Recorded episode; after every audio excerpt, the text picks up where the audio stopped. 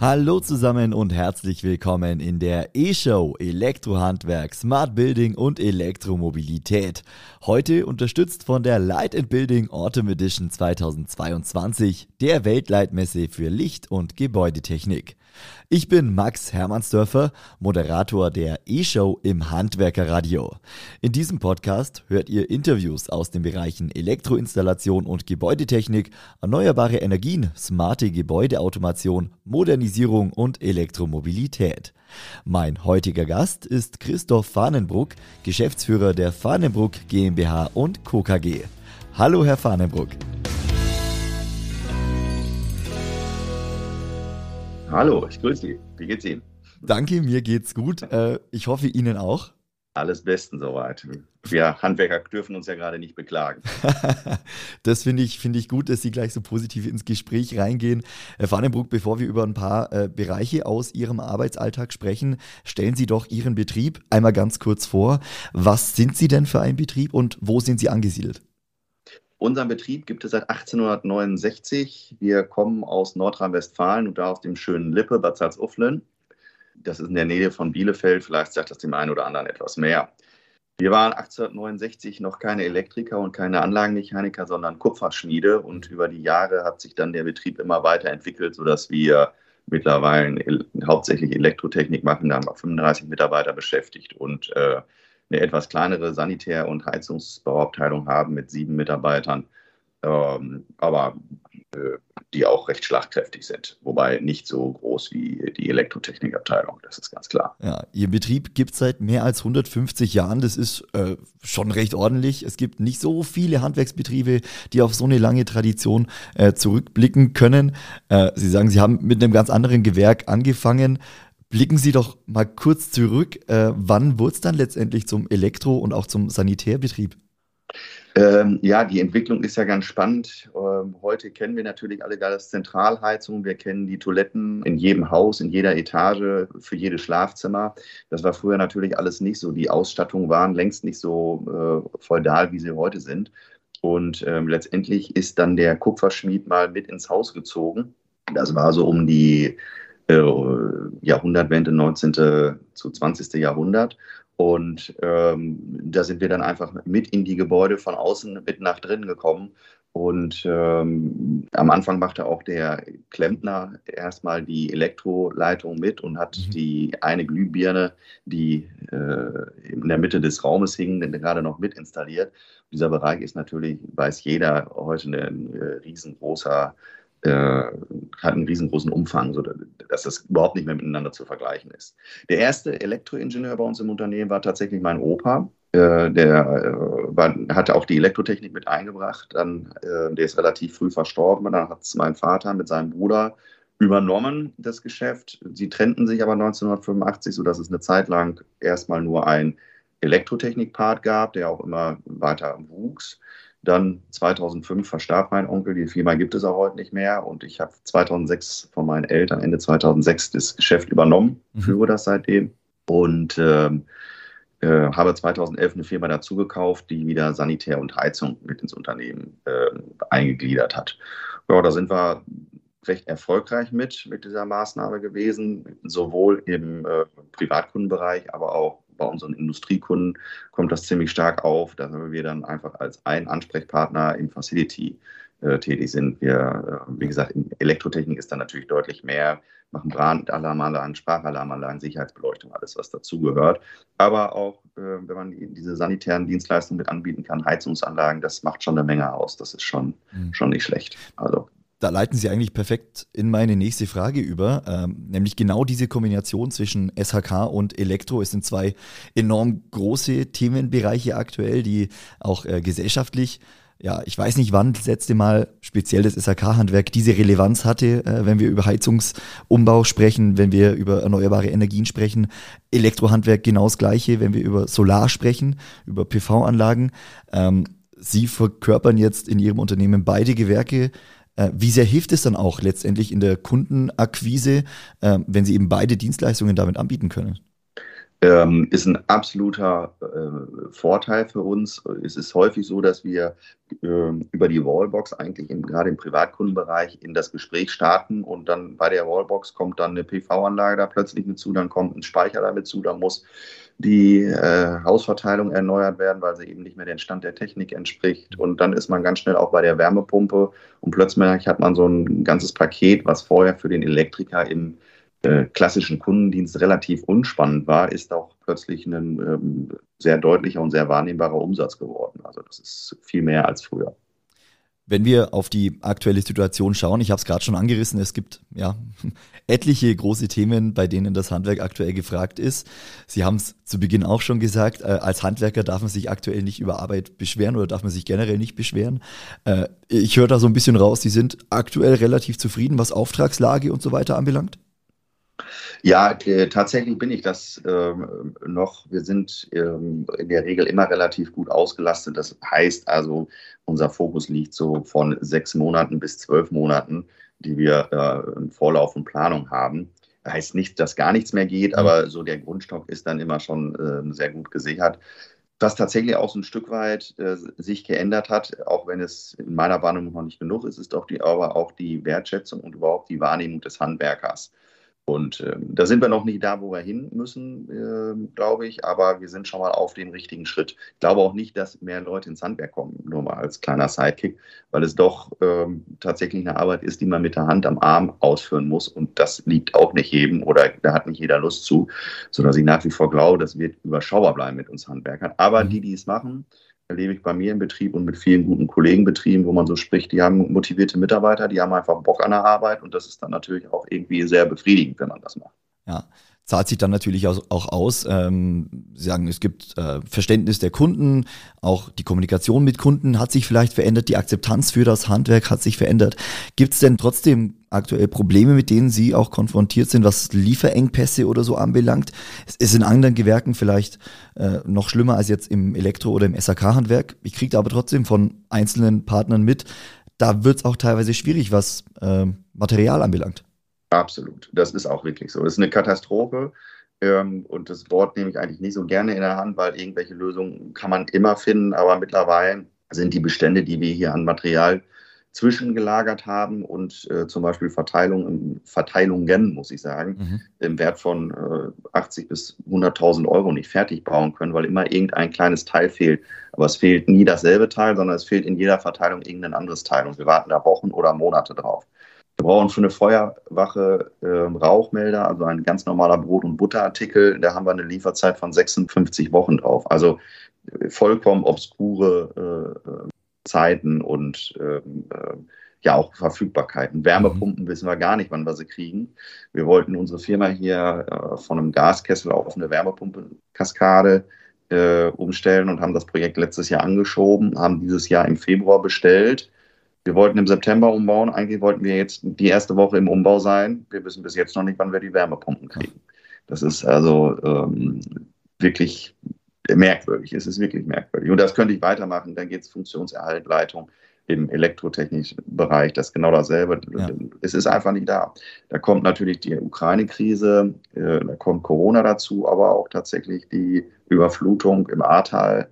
Äh, da sitzt ein großes Werk, was äh, viel Leitung und Kabel produziert hat. Und wenn das ausfällt, ja, da merken wir jetzt mal, was die Umwelt so macht.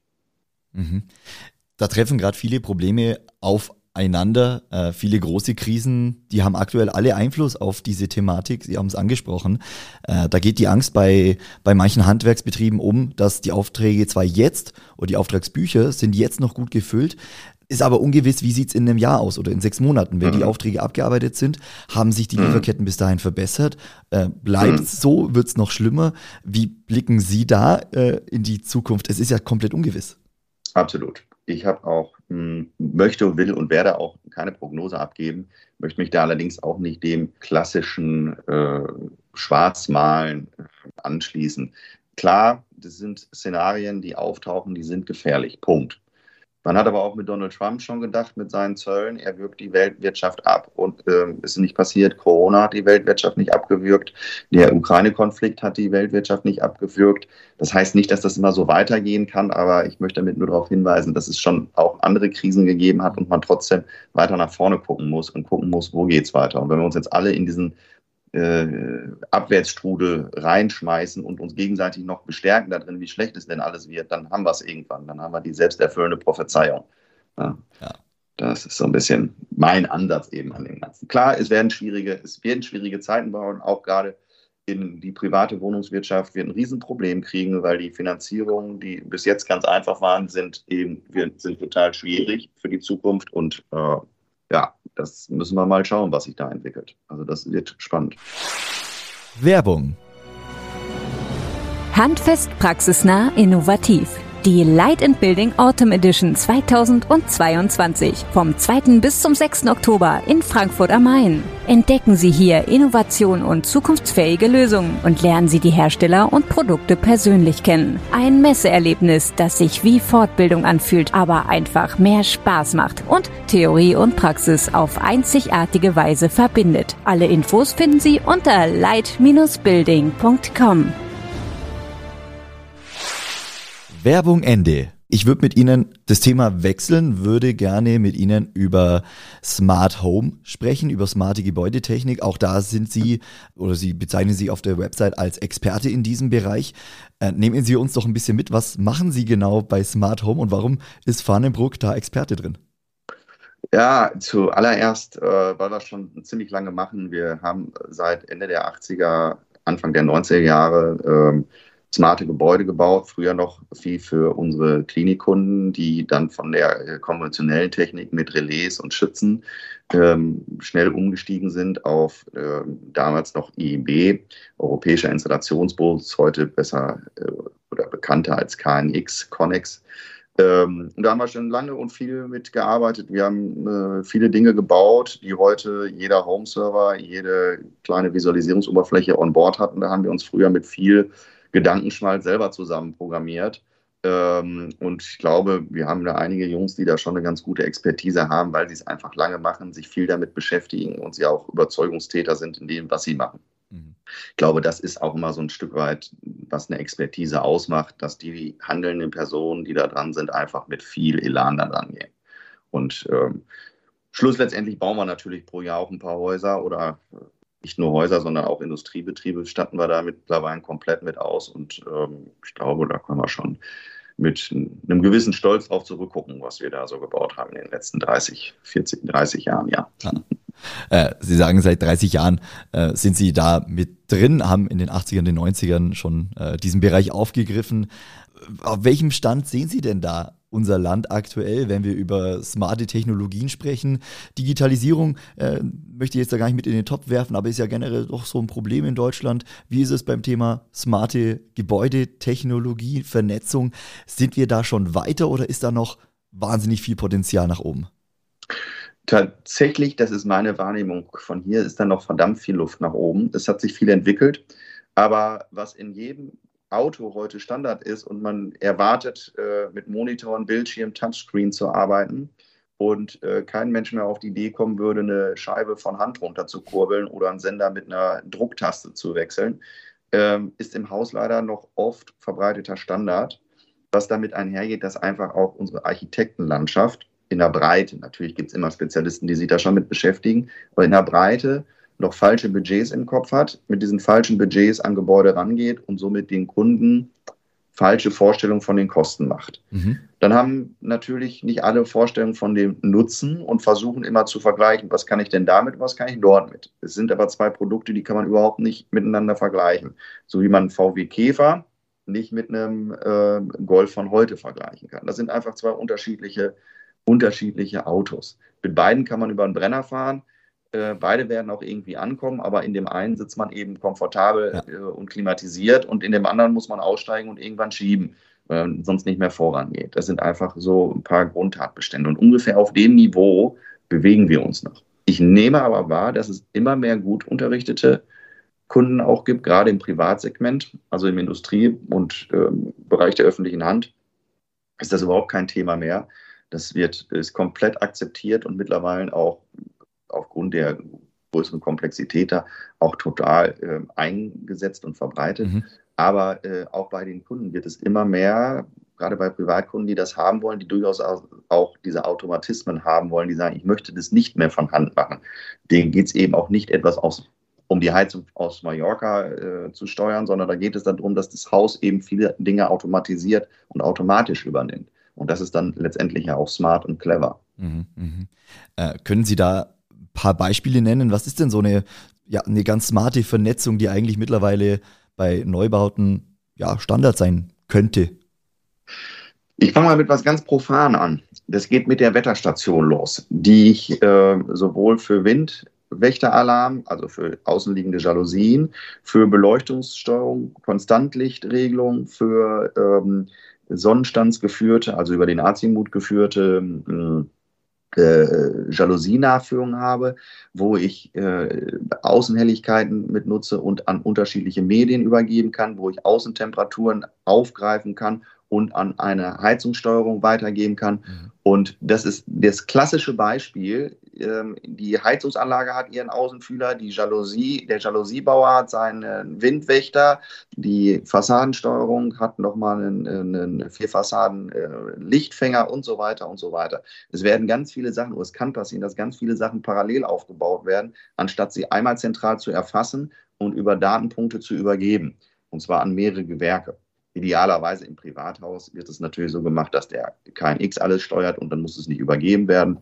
Aber wir haben auch schon ähm, zum Beispiel CO2-Werte aufgenommen in Schulungsräumen und Schulungsstätten, die wir gebaut haben und geben diese Daten ähm, an die Lüftung weiter und zwar äh, protokollarisch nicht über eine Schnittstelle, wo ein Draht äh, gebundene Übergabe erfolgt, sondern tatsächlich die, die Rohdaten. Und dann hat man einen Sensor, der für alles benutzt wird und nicht, dass jedes Gewerk einzeln einen Sensor wieder neu aufgreifen muss. Und das ist dann eben smart und das sind dann auch Synergieeffekte, die das System eben so super machen. Sie haben ja bei sich im Unternehmen äh, einen eigenen Ausstellungsraum ist schon äh, zu wenig. Es ist ja eine ganze Ausstellungsfläche. Erzählen Sie gern mehr drüber. Äh, es geht um Elektro, Licht, Bad, aber auch smarte Technologien. Äh, auch sowas, worüber wir jetzt gerade gesprochen haben. Herr Vannebrück, was sieht man dort in Ihrem Ausstellungsbereich? Im Prinzip ist unser Ausstellungsbereich, wir sitzen in der alten Industriehalle, das war eine alte Druckerei und haben hier in unserem vorderen Bereich, wo die Verwaltung auch ist, ähm, Ausstellungsräume so gestaltet, dass sie im Prinzip wie ein Wohnraum äh, sind. Unser Besprechungsraum äh, oder unser Hauptbesprechungsraum ist aufgebaut wie eine Küche mit ähm, mit Essplatz, um einfach ähm, in einem sehr heimeligen Umfeld die Technik einfach darstellen zu können. Das soll natürlich erstmal äh, den Privatkunden ansprechen, damit er einfach die Nutzung sofort erkennen kann und es zu sich übertragen kann in die in die äh, privat, ins private Umfeld. Aber es soll auch die ganze Geschäftsbeziehung etwas auflockern, weil es doch oft in Besprechungsräumen sehr statisch ist, sehr äh, klinisch und äh, wir haben es hier extra so gestaltet, dass einfach auch hier der Mensch im Mittelpunkt steht und sich auch wohlfühlen soll ähm, ja, und äh, gut aufgenommen werden soll. Und das ist uns ganz wichtig. Und da haben wir eben unterschiedliche Themenfelder besetzt. Wir haben Küchen, wir haben Esszimmer, wir haben Badezimmer dargestellt, aber das in ganz, nicht als Koje, sondern ins, im ganz originären Umfeld. Cool, also nicht steril äh, eine Ausstellungsfläche angelegt, sondern wirklich so, wie es dann letztendlich ganz auch genau. im Wohnhaus sein könnte. Oder ja, ganz genau. so, dass sich der Kunde das dann auch vorstellen kann. Ja. Ganz genau. Ganz wie, genau. Wie und da kam es uns dran, darauf an, die Lösungen eben zu zeigen, die da sind und nicht einfach eine Masse, die man in der Badausstellung kennt, dass eine Koje nach der nächsten ist und wir nehmen aus Koje 3 den, den Waschtisch und aus Koje 2 den Wasserhahn und aus Koje 6 die Toilette. Hm. Ich vertreibe jetzt, aber darum ging es nicht, sondern es ging etwas, ein Bild äh, zu gestalten und dass man sich vorstellen kann, wie sieht die Lösung bei mir aus.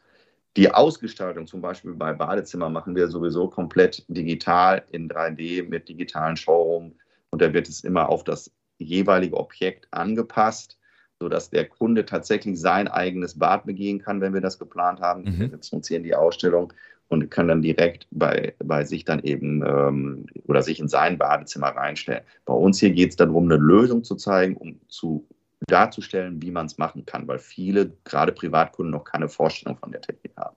Und ich denke, die Resonanz ist dann äh, durchaus positiv, weil es einfach, ja, Bombe. weil man einfach Ja, ja. weiß, was man bekommt.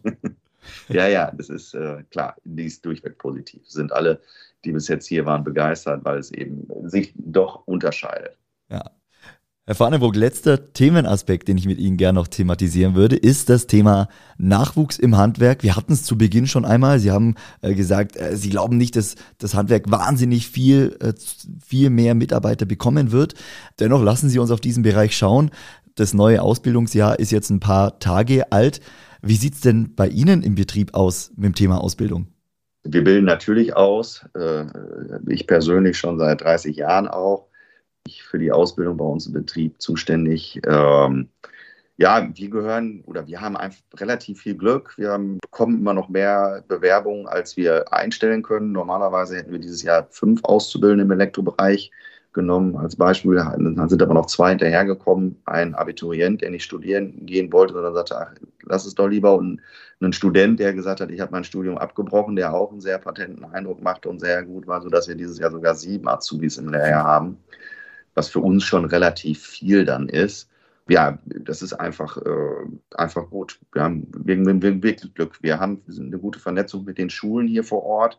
Die wissen, dass wir Praktikanten äh, immer nehmen. Die Leute, die zu uns ins Praktikum kommen, die dürfen sich auch was anschauen, die dürfen mal mitmachen. Äh, die Stimmung im Team ist recht locker bei uns, ähm, auch wenn es klare Regeln und Vorgaben gibt. Aber es ist doch ein äh, sehr äh, familiärer, freundlicher Ton. Und das kommt bei vielen jungen Menschen an. Und wir haben also regelmäßig aus den Praktikanten, die als Schülerpraktikanten kommen, rekrutieren sich dann auch Auszubildende. Das ist, also wir haben jetzt fürs nächste Lehrjahr 2023 starten schon wieder drei Ausbildungsverträge unterschrieben. Sind also schon wieder fast voll. Das, das zeigt ja schon, dass Sie auf jeden Fall irgendwas richtig machen, weil äh, Handwerk ja ist nicht gesegnet mit Auszubildenden im Elektrohandwerk ähm, noch mehr als jetzt in anderen Gewerken. Äh, da ist das Elektrohandwerk tatsächlich ganz glücklich. Äh, dennoch ist ja wahnsinnig toll, äh, wenn man das sieht, wenn man weiß, okay, da kommen immer wieder junge Menschen, die in meinem Betrieb zum, äh, zum einen in meinem Betrieb arbeiten wollen, aber auch generell dieses Handwerk erlernen wollen. Was macht das mit Ihnen? Ja, das ist tatsächlich eine schöne Sache und ähm, das macht mir auch sehr zufrieden, weil ich auch Spaß daran habe, mit den jungen Menschen ähm, zusammenzuarbeiten. Und es macht mir auch wirklich Spaß, wenn ich sehe, dass Kinder aus den Schulen kommen. Und letztendlich sind es alles Kinder, auch wenn sie stellenweise schon 18 Jahre sind und somit eigentlich Erwachsene, aber sind doch oft noch Kinder.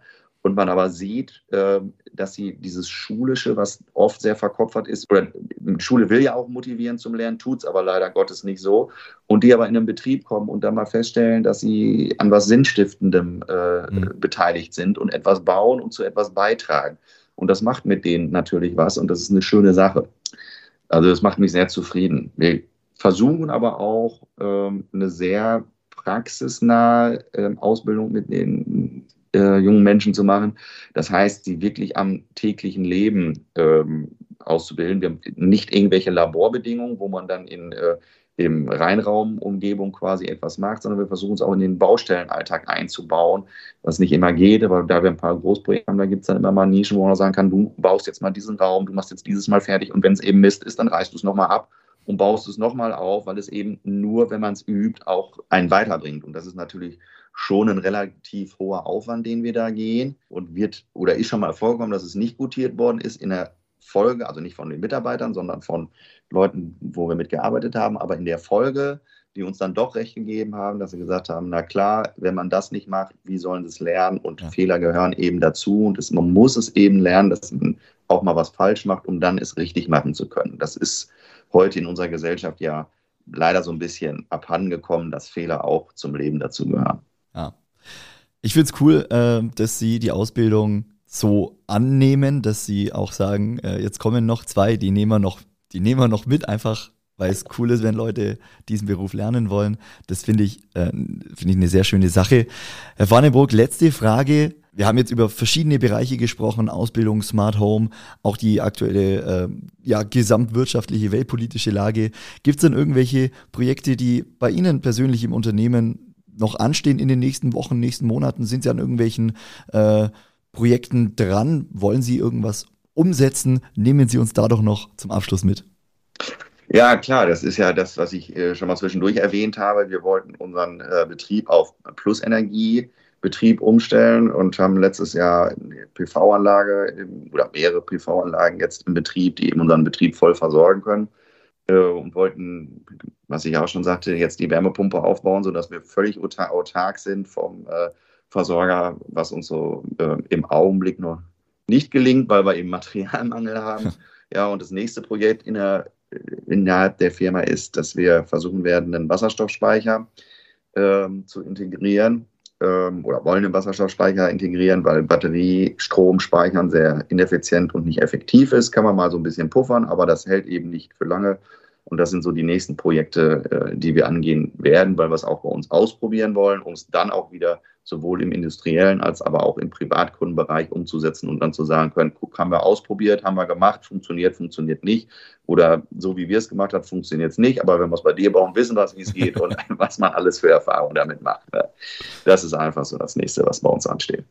Wunderbar, Herr Farnenburg, ich danke Ihnen ganz recht herzlich für Ihre Zeit, für die vielen Eindrücke aus Ihrem Unternehmen, wünsche Ihnen viel Erfolg und hoffe, dass die äh, Materialien dann natürlich auch bald pünktlich kommen, damit Sie das auch äh, tatsächlich umsetzen können.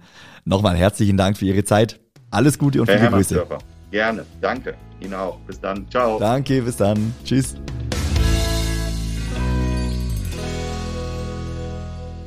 Und damit sind wir am Ende dieser Podcast-Folge. Falls euch das Interview gefallen hat, dann abonniert gerne diesen Podcast und lasst eine Bewertung da. Die E-Show läuft immer freitags und sonntags im Handwerkerradio zwischen 14 und 16 Uhr. Hört gerne mal rein unter www.handwerker-radio.de oder holt euch unsere kostenlose Handwerker-Radio-App für Smartphone. Ich bedanke mich bei euch fürs Einschalten, wünsche euch noch einen schönen Tag und bis nächste Woche.